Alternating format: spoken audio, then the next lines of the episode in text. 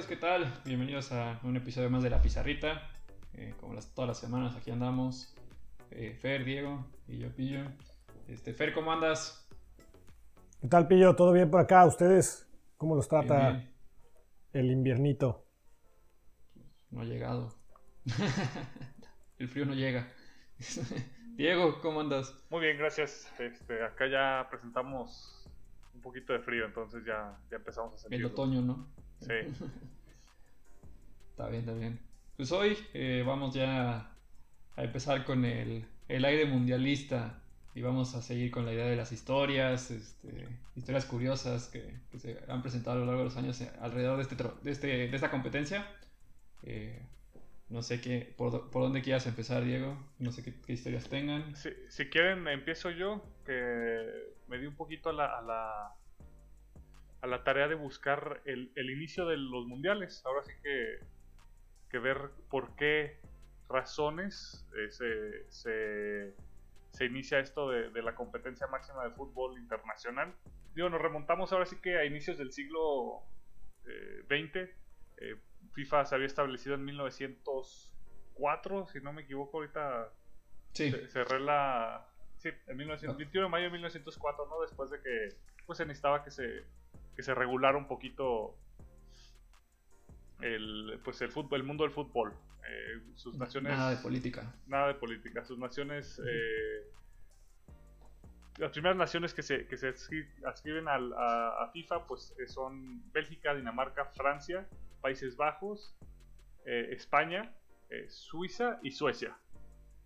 Con la asociación alemana pues también ya agregándose ahí posteriormente poniendo su, su intención de, de declararse como afiliado a través de un telegrama entonces pues digo empieza fuerte no ya después eh, varios países de, de Europa se empiezan a integrar esto porque pues el, el- el mundo del fútbol pues sabemos que nació allá no Sí, sí. Curiosamente, en 1906 se integra la. Este es un dato curioso nada más. Se integra la, la, la Federación Inglesa. Y después en 1928 se desafiliarían por eh, problemas entre ellos, entre FIFA y la Asociación Inglesa, que pues siempre han sido complicados. Y más en ese entonces que se sentían los dueños de, del fútbol. Digo, no es como que no se sientan ahorita, pero bueno.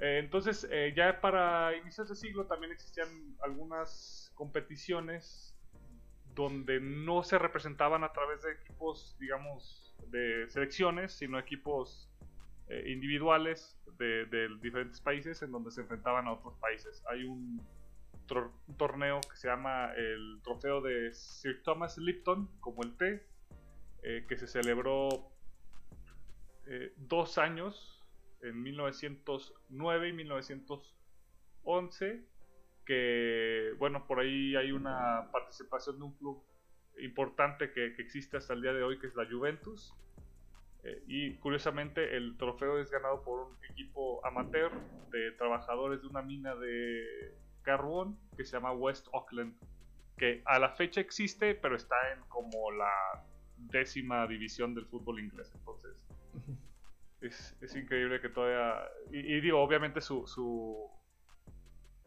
Su mayor logro competitivo es, eh, es haber ganado dos veces el torneo. Entonces, de hecho, lo tienen en su escudo. eh, por ahí también leí que tenían el trofeo, que se lo habían robado en 1994, pero pues ya les hicieron una réplica. Y ahí lo siguen, lo siguen teniendo. Es un trofeo muy peculiar si lo quieren buscar.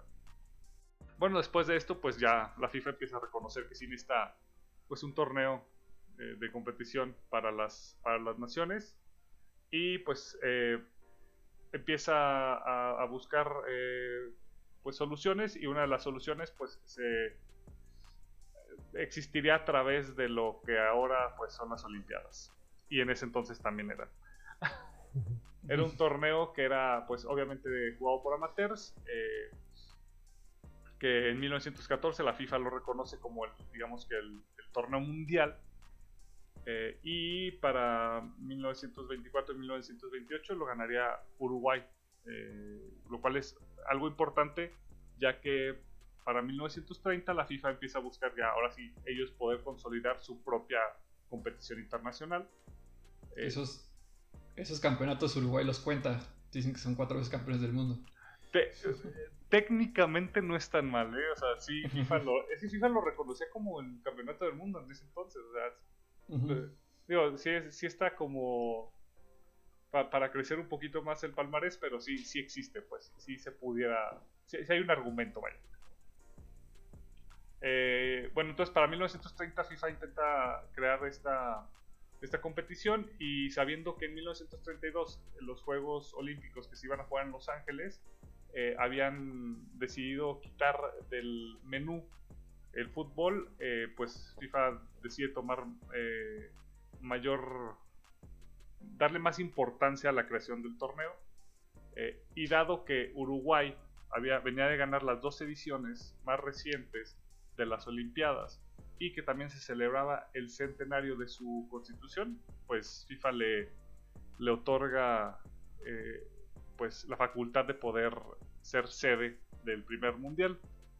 Eh, suena bastante, bastante fácil, a diferencia de todos los lo, lo, político, económico que estamos viendo para la asignación de sedes eh, en estos tiempos, yo creo.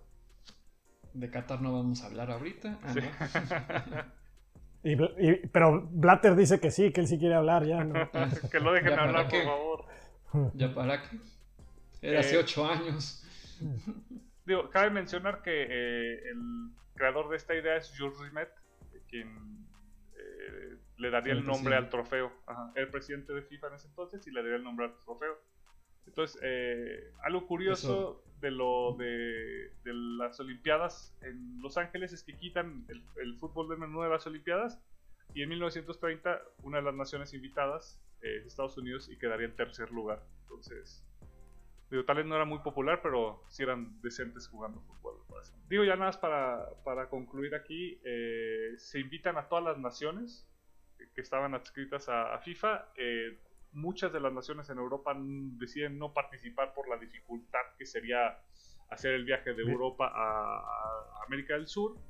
Y bueno, las, me parece, perdón, son los participantes serían eh, dos países de América del Norte, México, Estados Unidos, siete países de, de Sudamérica, Argentina, Brasil, Bolivia, Chile, Paraguay, Perú y bueno, obviamente la sede Uruguay. Y serían, eh, perdón, cuatro equipos de, Europa, Francia, Yugoslavia y Rumanía, perdón, nada más tres. Llegarían tres nada más. Perdón, no es cierto, sí, y Bélgica, claro, Bélgica, que sería eh, el, primer, el primer equipo en perder junto con México. Eh, se inicia en los partidos Francia, México y Estados Unidos, Bélgica. Y curiosamente Estados Unidos tiene dos récords eh, personales de mundial. El primer portero sin recibir gol, ya que su primer partido lo gana 3 goles a 0. Y el primer jugador en anotar un triplete. En el segundo partido ante Paraguay, eh, el jugador de nombre Bertrand, Bert Patinod, eh, anotaría 3 goles en el, en el segundo partido.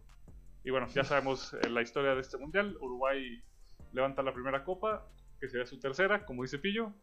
Y bueno, este, así nace la, Copa del Mundo.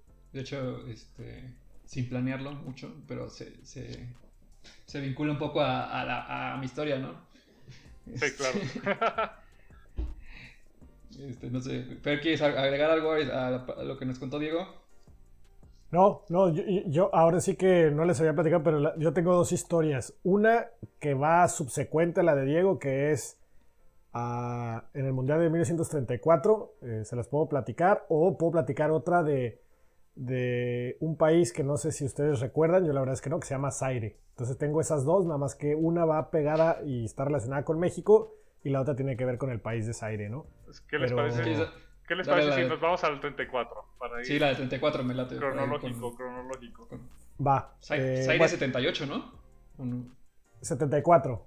74, perdón. 74, sí. Dale, dale. Bueno, eh, eh, caso curioso, ahorita que Diego hablaba de los dos países de Centroamérica, ahí es, digo, de Norteamérica, México y Estados Unidos. En ese entonces México lo, catalogaban más bien como Centroamérica y Caribe, ¿Y esto por qué toma relevancia? Porque en la clasificatoria para poder ir al Mundial de 1934 eh, pasa una cosa que a mí me parece insólita, ¿no? Viene la, la clasificación de México se da con el registro solamente de tres países al Mundial, Haití, Cuba y México. Al momento de hacer eh, los cruces, Haití le gana a Cuba, eh, perdón, Cuba le gana a Haití y, México también le gana a Haití, por lo tanto la, calificación final se da eh, contra Cuba. ¿Qué es lo atípico de esto? México y Cuba jugaron tres partidos seguidos, jugaron ahí en el, en el extinto Parque del Seguro Social en la Ciudad de México, donde México ganó, creo que ganaron uno por bando y el tercer partido lo termina ganando México. Y ya México ya tenía su boleto al Mundial, pero en esos Estados Unidos mete su solicitud para entrar al Mundial, dice, oye, oye, yo también quiero ir. Y entonces la FIFA obliga a que jueguen un partido para poder definir eh, quién va a ser el que va a participar eh, en el Mundial de 1934, ¿no? Y ahora viene algo que va relacionado también con lo que dijo Diego, de hecho por eso me acordé de esta historia, porque en 1934 se recordarán eh, que Benito Mussolini era, era el dictador en, Italia, ¿no? Y la logística era sumamente complicada, entonces para poder darle un poco de emoción, se decide que ese partido clasificatorio entre México y Estados Unidos se dé en Italia, no se dé en México ni en Estados Unidos, sino que se, se fuera para allá. Entonces, ambos países viajan a Italia a jugar el último partido clasificatorio para la Copa del Mundo y en ese partido México pierde 4-2. El último caso, también insólito y atípico que me parece a mí, es que eh, el delantero de Estados Unidos, que si mal no recuerdo, anotó tres goles contra México. Cuatro. Cuatro, ah bueno, eh, se apellida Donnelly, le, dice, le decían Buff, y él era jugador de fútbol americano. era jugador de fútbol americano. Eh, la única participación que tuvo en el fútbol fue para ese mundial. Y bueno, eh, hoy en día es más recordado en Estados Unidos porque fue un entrenador de, universidades, focalizado principalmente al fútbol americano, pero bueno, tiene sus cuatro golecitos ahí en el, en el premundial, no en el mundial como tal, aunque bien dicho en tierras, en tierras italianas, ¿no? Entonces, me parece algo fabuloso que, solamente se podía dar en aquella época. aparte, se jugó tres días antes de que empezara el torneo. Sí, sí, sí, es que viajaron ellos pensando en que ya era su mundial. Y como, podrán ver México desde entonces dando pena, ¿no? y ahorita nos quejamos de que eh, no pasamos al quinto partido, antes ni llegábamos. Aparte, estoy viendo la. el cómo se. digamos, cómo se distribuyó la. la calificación para el mundial y se hizo como regional. Por ejemplo, para ese mundial está el grupo 1 que jugaban equipos eh, del norte de, Europa, Suecia, eh, Estonia y Letonia. El grupo 2, solo España y Portugal. El grupo 3, Italia y Grecia. El grupo 4, Hungría, Austria y Bulgaria, que de ahí pasaron dos. Del grupo 1 solo pasó uno. Luego el grupo 5, Checoslovaquia contra Polonia. Está todo muy regional. Este, sí, hasta que llegas a México. Y, bueno, también, por ejemplo, grupo 9 y 10 son cuatro equipos de Sudamérica, pero Chile y Perú se retiraron eh, antes de, jugar los, los partidos. Eh, Uruguay había boicoteado la copa, por lo que no iban a asistir. Entonces, Argentina y Brasil clasificaron de gratis al mundial y luego sí lo como dices con CACAF y por último tres países en, en África y ya. eran otros tiempos. Sí. eran otros tiempos completamente. No había tanta tanto beneficio económico, yo creo. Ahorita me acordé que este, ahorita que Fer mencionó a Cuba, Cuba tuvo su revancha en 38 porque a 38 sí fueron.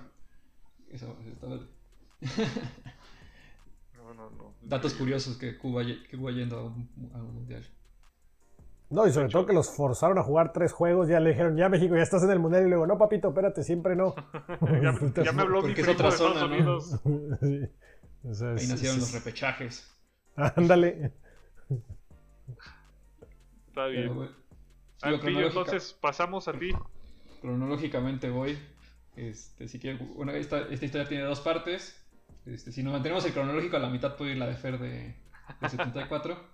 Este, Este, bueno, tú ya, Diego, habías mencionado a Jules Rimet, que fue presidente de la FIFA por 33 años, él, uno, el que empezó con esto de los mundiales. Eh, él mandó también al, para el primer mundial, eh, mandó a hacer una, una, copa que estaba basada en la diosa Nike, diosa griega de, de la victoria. Al principio el trofeo se llamaba así, diosa de la victoria. Este, bueno, el artesano que la hizo la, llamaba así. este, ya para 1946, después de la, de la Segunda Guerra Mundial, que no se jugó mundiales en ese tiempo, este, antes del Mundial de Brasil, este, la FIFA, en, bueno, el Consejo decidieron ya llamarla en honor al presidente que había empezado con los torneos. Entonces por eso ya, para desde el Mundial del 50 hasta el 70 se, se llamó, este, fue la Copa Jules Rimet. Eh, bueno, para esto, para este, bueno, yo voy a hablar de las veces que fueron robadas. Este, la primera fue en el 66. Este, llegó, bueno, para hay que aclarar también que la copa la guardaba el club que la, la selección que la ganaba, la guardaba por los cuatro años y la entregaba para, para el siguiente mundial. Este, para el mundial de Inglaterra en el 66, eh, ya eh, la llevaron unos meses antes a Inglaterra este, ahí que se jugó el mundial. Y, es, y la, de, la pusieron, decidieron pues, mostrarla en un. Este, ahí se me fue el nombre del, del lugar, pero en una especie de museo. Este, la, la decisión, y después de un día de estar ahí, había un guardia que le estaba cuidando, dijo, ah, me voy a tomar un café, no pasa nada, regresó, ya no había trofeo. lo, lo, bueno es que no había competición en dos días. ¿Andaba en Tepito o en dónde? este, el Central Hall de Westminster era el lugar donde estaba. Que era una exposición. Ahí estaba. Eh, ahí estaba mostrada la copa. Eh, la policía de Londres eh, montó un operativo bastante grande para tratar de este, localizar la copa. Y resulta que siete días después, este, iba un señor, sale de su casa paseando con su perro y de repente el perro empieza a oler un, un paquete envuelto, era periódico, lleno de papeles, no sé qué, el dueño le empieza a esculcar y empieza a leer que estaban nombres de los campeones de así que países Uruguay, Italia, este, Brasil, Alemania y resulta que era la copa. Eh, por muchos días, este, bueno, se burlaron de la policía de Londres porque pues, un perro les resolvió el caso. La teoría es que el, el, que la robó se asustó por el tema de pues, el impacto eh, legal o que pudiera tener, pues, el castigo, y la tiró y ya la pudieron encontrar. Este, y ya bueno, afortunadamente para, para, Inglaterra y para la FIFA, pues pudieron celebrar la Copa del Mundo sin problemas en esa ocasión. Por lo, por lo que estoy leyendo, este, la, se, se, comisionó una réplica por la Federación de Fútbol de, de Inglaterra, en caso de que no la encontraran a tiempo y que la réplica y el collar del perro están en, en el Museo Nacional de Fútbol en Manchester. Ahí por si, el perro, por si algún el perro se llama Pickles. Sí, Pickles. Ah, el perro y el dueño fue, el perro y el dueño fueron invitados a la, este, a varios eventos, entre ellos que la celebración del título de Inglaterra con la reina Isabel II. Le hubieran puesto pickles al, al trofeo, que no chinguen. sí, y, y la idea de la FIFA también era invitar a, este. ¿Al, rapero? no, al perro, al, que estuviera también para el siguiente mundial, pero lamentablemente el perro. Este, falleció. Eh, falleció en el camino. Oh. Ahí, tratando de perseguir un gato, este, lamentablemente se ahorcó con su collar. No. ¿Es en serio? sí, esa es la historia. Joder, eh, creo que ese fue lo que más me ha llamado la atención de la historia. Pobre ¿Por qué, tienen, ¿Por qué tienen el collar en, museo entonces. Maldita sea. sí, es medio, es medio, humor negro, ¿no? Es Sí, sí. Sí, pobre perrito, el, buen Pickles. Pues entonces nos pasamos ahora al 74 porque no había otro invento hasta después. sí, sí, sí. Ah, bueno, eh, este, este, también me parece algo sensacional, esta historia. Eh, si lo quieren encontrar en internet, pónganle como acontecimiento de la República del Zaire, porque se habla de un acontecimiento en específico, pero en realidad son, son, es una serie de cuestiones antes, anteriores a esto, ¿no? Eh, creo que en episodios anteriores hablamos del el famosísimo sports washing, ¿no? ¿Y qué, significa esto? Nada más recapitulando, es cuando eh, por lo general un presidente, un dictador quiere poder legitimar o limpiar un poco su imagen, a través del deporte busca cómo hacerlo. Y en el caso de, la República del Zaire, eh, se da esta situación eh, porque el que llega al poder es Joseph Desiré Mubutu, que se vuelve el dictador y estuvo en el, en el poder por más de 16 años. Eh, y bueno, una de las cosas que él buscaba era precisamente legitimar su, dictadura con base en el, pues en el deporte, ¿no? Para esto cabe resaltar que, la República del Zaire anteriormente era conocida como el Congo y hoy en día es conocido como la República Democrática del Congo, ¿no? La primera cuestión que es eh, interesante es que la República del Zaire eh, es, la, es el primer país eh, de, la, de la África subsahariana que clasifica una Copa del Mundo. Entonces, quiere decir que, que sí eran buenos, ¿no? Porque eh, digamos que el evento más, más chistoso de todo esto eh, aparentaría que, que, no sabían jugar al, fútbol. también habían ganado la Copa Africana anteriormente a la Copa del Mundo, ¿no? Entonces era un país que, al menos futbolísticamente hablando, podía competir. Eh, entre ellos estaba Endaye Mulamba, que era su goleador, había sido el goleador de la Copa de África antes de la Copa del Mundo, ¿no? Eh, bueno, entonces cuando se viene la clasificación a la Copa del Mundo, eh, previo a ella se habían ofrecido unas, unas primas, unos, unos premios a los jugadores con base. Yo pensé que eran de Monterrey, andaban emocionados. Salcido andaba organizando por ahí la. no, Néstor, ¿no? Néstor es el que ahora andaba diciendo, ¿no? Bueno, eh, volviendo al, tema, este. Cuando ganaron la Copa de África se les dieron unos premios, se les dieron casa, vacaciones, carros y, bueno, no fueron tratados como dioses. Entonces al momento de ir a la Copa se les habían ofrecido varios premios y dijeron que el primer premio se les iba a dar después del primer partido, ¿no? El primer partido se juega en Dortmund contra Escocia con un resultado bastante decente. Pierde Zaire 2-0 contra Escocia y hasta ahí todo perfecto. Previo al segundo juego, pues los jugadores dicen, oye compadre, pues ya nos toca, ¿no? Pues ¿qué nos van a dar ahora? La vez pasada nos dieron una casa. Y los, los comisionados que iban por parte del gobierno les dicen, pues no va a haber, hasta que regresen a, a la República del Zaire, no les vamos a dar nada, ¿no? Cuando viene esto, muchos jugadores estaban dispuestos a, no presentarse al segundo partido, ¿no? Ah, por ahí hay algo de presión por parte del gobierno, eh, inclusive eh, pues diciéndoles que tenían que presentarse, al final terminan presentándose al partido. Cabe resaltar que al, minuto 20 iban perdiendo 4-0 y eh, al minuto 22 expulsan al, capitán, a, Mulamba, que era su máximo goleador, ¿no? Entonces ya no iba a poder jugar el siguiente partido. Y eh, para, cerrar el tema, pierden 9-0 contra, contra la selección de Yugoslavia. ¿Qué es lo que sucede? El último partido contra Brasil en fase de grupos y para Brasil era matar o morir. Si Brasil no ganaba por más de tres goles, quedaba eliminada de la Copa del Mundo, ¿no? Entonces, previo al partido, o bueno, empezaré por qué, fue, qué es lo chusco. Lo chusco es en el minuto ochenta y tantos, 85, 86, hay un tiro libre a favor de Brasil. Están en la barrera y de repente, cuando ya va a tirar el jugador brasileño, sale corriendo un jugador del Zaire y él es el que patea el balón como si fuera tiro libre a su favor. Y pues esto desencadenó una serie de comentarios a nivel mundial de que no sabían las reglas del fútbol, de que eran unos, ya sabrán, toda clase de comentarios racistas y de que no entendían esto y que estaban subdesarrollados y que no entendían el juego.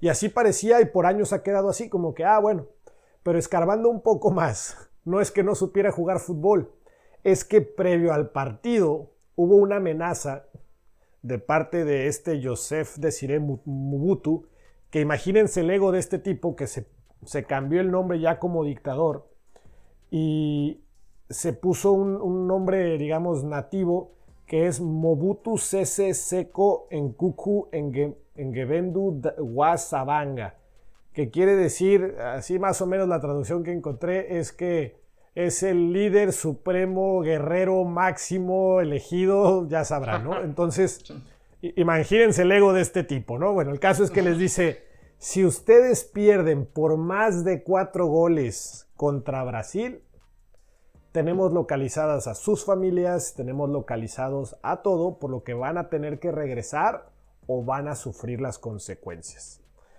Entonces, este Mwepu, cuando sale y lanza el y, patel el tiro libre, no es que no supiera jugar, es que ya quería que se acabara el partido. Entonces fue a hacer tiempo a ultranza, como fuera lo que tuviera que hacer, porque ya, se quería, ya quería que se acabara el partido. Y bueno, ese partido queda, pues, gana Brasil por marcador de 3-0, no tenían que meterles más de 4. Entonces pudieron regresar a casa, afortunadamente, para el desenlace de esta historia, ¿no? Hoy lo podemos ver con un poco de gracia, pero imagino que para los jugadores en ese momento, pues, pues, pues de, gracioso tenía poco, ¿no? Y ahí queda, ahí queda como una de las grandes historias, porque en ese momento se presumía que era porque no tenían una menor idea del, deporte, cuando en realidad había una, una, razón y de peso para haber hecho lo que, lo que terminó haciendo, ¿no? Claro. Uf, lo bueno es que termina, como dices tú, como una anécdota que al día de hoy nos podemos, nos podemos reír. Exacto, sí, termina bien y, bueno, este, como a veces hay, hay, cosas más allá del fútbol y me pareció interesante porque es, es un país que ya no existe, es un país que tuvo una breve participación, fue el primer clasificado del África subsahariano y bueno, desafortunadamente con estas cuestiones que, que, pasan, pero eh, interesante y sobre todo que pues e, era una, era una, una selección competitiva, ¿no? Curiosamente su única participación en los mundiales. Sí, ya como República Democrática del Congo ya, ya, ya, no, ha, ya no ha estado, ¿no? Y ahora viene Pillo con, con la segunda parte, el remate de la Copa Jules Rimet ya, ya no tiene nada que ver Picos, ¿verdad? No, ya, ya, ya pasó. Este, bueno, por, este, regresamos a la, al segundo robo de la Copa. Este, por reglamento de esa Copa este, decía que si un país la ganaba tres veces se la quedaba. Este ves que decía que cada cuatro años este, se regresaba. Este, Brasil en el 70 gana su tercera Copa del Mundo y pues como decía la regla se la queda. Y de ahí es donde nace la nueva Copa, la que conocemos hasta hoy en día. Y ya esa, esa regla se cambió, ya, no, este, ya los países tienen una réplica hoy en día. Pero bueno, Brasil se lleva la Jules Rimet. Y bueno, este, recapitulando un poco, cuando pasa lo del 66, el robo, un directivo brasileño Dice, es una vergüenza, aquí en Brasil nunca pasaría porque la gente sabría que sería un sacrilegio, este, un atentado contra el fútbol, quién sabe qué. Bueno, 17 años la religión, La religión máxima de Brasil. Sí, sí. Este, aquí esto jamás pasaría. y este, en el 83 este, eh, la, la, roban de nuevo. Eh, la teoría que tienen, porque no lo han este, confirmado al 100%, es que un. Este, ¿Cómo se llama? fue este, un, ciudadano brasileño este, fue a, visitar el, museo donde tenían la copa y vio que por más que, la, o sea, bueno, que la, copa sí estaba en una vitrina con un eh, vidrio a prueba de balas, pero que la vitrina estaba montada de una manera muy sencilla. Este, y él conocía a un joyero argentino que radicaba en Río.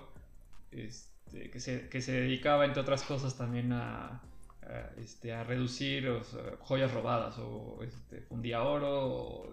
ya, hay negocios, negocios, este, negocios sucios. Turbios. Turbios ahí por ahí. Y bueno, entre ellos este, idean el, robar la, la, copa. Eh, se, se, se, asocian con este, dos ladrones experimentados. Este, eso es lo que dice la historia. Y bueno, este, y estos este, se esconden en el baño durante el día, cuando ya cierran, este, cuando el museo cierra las puertas, no, nadie se fijó en el baño, estos salen, este, era nada más igual algún guardia con el que tuvieron que lidiar, pero pues lo, lo sometieron y desmontaban la vitrina como si nada, se llevaban la y se llevaban la copa. Este, hay dos teorías sobre el, paradero de la copa porque nunca se encontró. Este sí, este, capturaron a los cuatro este, involucrados involucrados en el, en el delito. Este, la, una es que, la teoría es que una que sí la, que fundió la copa y, la, y vendió el oro, este, este joyero, y la otra es que, este, que por el valor que tenía la copa, este, fue vendida en, por el mercado negro y está en algún lado, ahí algún coleccionista o alguien la tiene. Yo, yo creo más la segunda, porque sí estoy viendo que que, o sea, encontraron las barras de oro y que las probaron para ver si eran del mismo material que la, que la copa. que ¿no? la copa. Y la verdad, o sea, por más por donde lo veas, le ibas a sacar más dinero a la copa en sí que a las barras de oro. Entonces, Sí, sí, ¿Crees? que- Porque digo, hoy, hoy en día me queda claro que sí, pero ¿crees que en esa época? claro, ya, el- ya en el 83 ya tenía un valor demasiado fuerte la copa, como para estar por encima del valor de, de- del oro. Ajá. Sí, le, le calculaban un valor de 15.500 dólares al, al oro. Y decían que seguramente por fuera con el valor que tiene la copa. este, y digo, al ser original y que es la que gana Brasil tres veces. Este, Entonces es una segunda ser. réplica la que tienen guardada los brasileños. sí, sí. Qué chistoso. Y, y dicen que, bueno, nunca, encontrar- nunca encontraron la, la copa, pero al, que con el joyero argentino, este, que la policía supo que, era, que, lo más seguro es que había sido él, porque este, le, dijeron que, cuando, para los brasileños era una bofetada que un argentino les haya robado la copa, el, el cuate nada más se, este, se rió tantito, nunca, lo, nunca se declaró culpable del delito, pero dio indicios de que, de que sí había sido. Bueno, también por ahí, por eso de. Ahora, como, ahora que lo pones así, también pudiera ser, ¿no? Que sí lo hizo nada más para. Para fastidiar. Sí, claro. La rivalidad, ¿no? Bueno, dentro de lo bueno, la, la FIFA aprendió del caso, ¿no? Ya hoy en día la copa que tienen los las selecciones es la réplica, ¿no? La FIFA nada más pasea la, la original, la tiene, la tiene en Suiza y la, nada más la, la lleva para la final de la Copa del Mundo y la Y regresa. la regresa. Ah, esa copa. Digo, sigue siendo de oro, ¿verdad? Las dos, pero... Pues muy bien, historias eh, mundialistas. Ahora que ya estamos en, en vísperas del mundial en noviembre. Y, a- y ahora, una pregunta, porque eso sí no sé. ¿Cuándo cambia la copa y por qué? ¿Saben ustedes o no? Digo, sé que no, no, no, no está. Por eso, porque. Brasil se la lleva por la tercera vez que se la lleva. Como la regla decía que si la ganabas tres veces se la llevaban, Brasil se la lleva, entonces dicen, ah, pues hay que diseñar una nueva. O sea que si Brasil gana ahora en Qatar, van a hacer una nue- van a hacer otra nueva. No, no, no, no, Ya ya, esa regla ya regla ya cambió. No. Ya no existe. De hecho, Alemania ya ganó tres veces la, la actual. O sea, Ya. este. Y no. Y no se la Y quedaron. no se, que la- y no se sí, la no se la quedaron, ya modificaron la. Esa ya la modificaron. Y ahora la pregunta, ¿cuál les gusta más? ¿La de la Jules Rimet o la nueva? A mí la nueva. Familia nueva también. Pero de hecho, estaba viendo que decían que este. le- creo que por el tamaño de la, de la copa le quedan nada más para dos espacios más como para campeón. O sea, ya tendrían que modificarla. Le van a poner un anillo más. Ajá, exacto. Sí, lo más seguro es que la tengan que este, aumentar, pero. Sí, o que hagan. Por ejemplo, una, a mí una de las mis copas favoritas del mundo del- de los deportes es la de hockey, la Stanley Cup. Y esa también inició como, bueno, como un tazón y con un anillo, luego le empezaron a poner más anillos, hasta que, digamos, ya el- el- los anillos superiores, eh, cuando se llenan los anillos inferiores, los quitan, los mandan al museo de, de- al Hall of Fame, pues, y, y, y- y- e insertan un anillo nuevo para los nuevos, para- porque ahí se inscriben los nombres de todos los jugadores, entonces ya te imaginarás, pesa creo que 15 y 6 kilos la copa, entonces sí es, sí es este, sí, sí- es otro tamaño, pero es también la, la, la- la Copa del Mundo por lo, repre- lo que representa y la verdad el diseño se me hace excelente. Sí, muy, muy bueno. Muy bien. No sé. Pues así empezamos el, el ambiente mundialista, ¿no? Así empezamos. eh, esperemos que nuestros representantes en el mundial nos den más emociones. Y bueno, chicos, no sé si quieren agregar algo más, Pillo. No, todo bien. Nos, ahí nos acompañan en redes sociales, en los programas. Hay cualquier comentario, queja, sugerencia, es bienvenida. Fer, Muchísimas gracias. Un placer y muy interesantes. Miren, eh, creo que bastante leccionador la, la de hoy, especialmente la de Pillo. sí, ya, ya aprendimos más de, de la Copa del Mundo y todo lo que la rodea. Pues les agradecemos, como dijo Pillo, síganos en redes sociales, estamos como la Pizarrita MX y si solo quieren escuchar nuestras bellas voces y no ver nuestras feas caras, estamos en Spotify. Eh, y pues les damos las gracias, nos escuchamos la próxima semana y que tengan una buena día, tarde o noche. Nos vemos. Bye.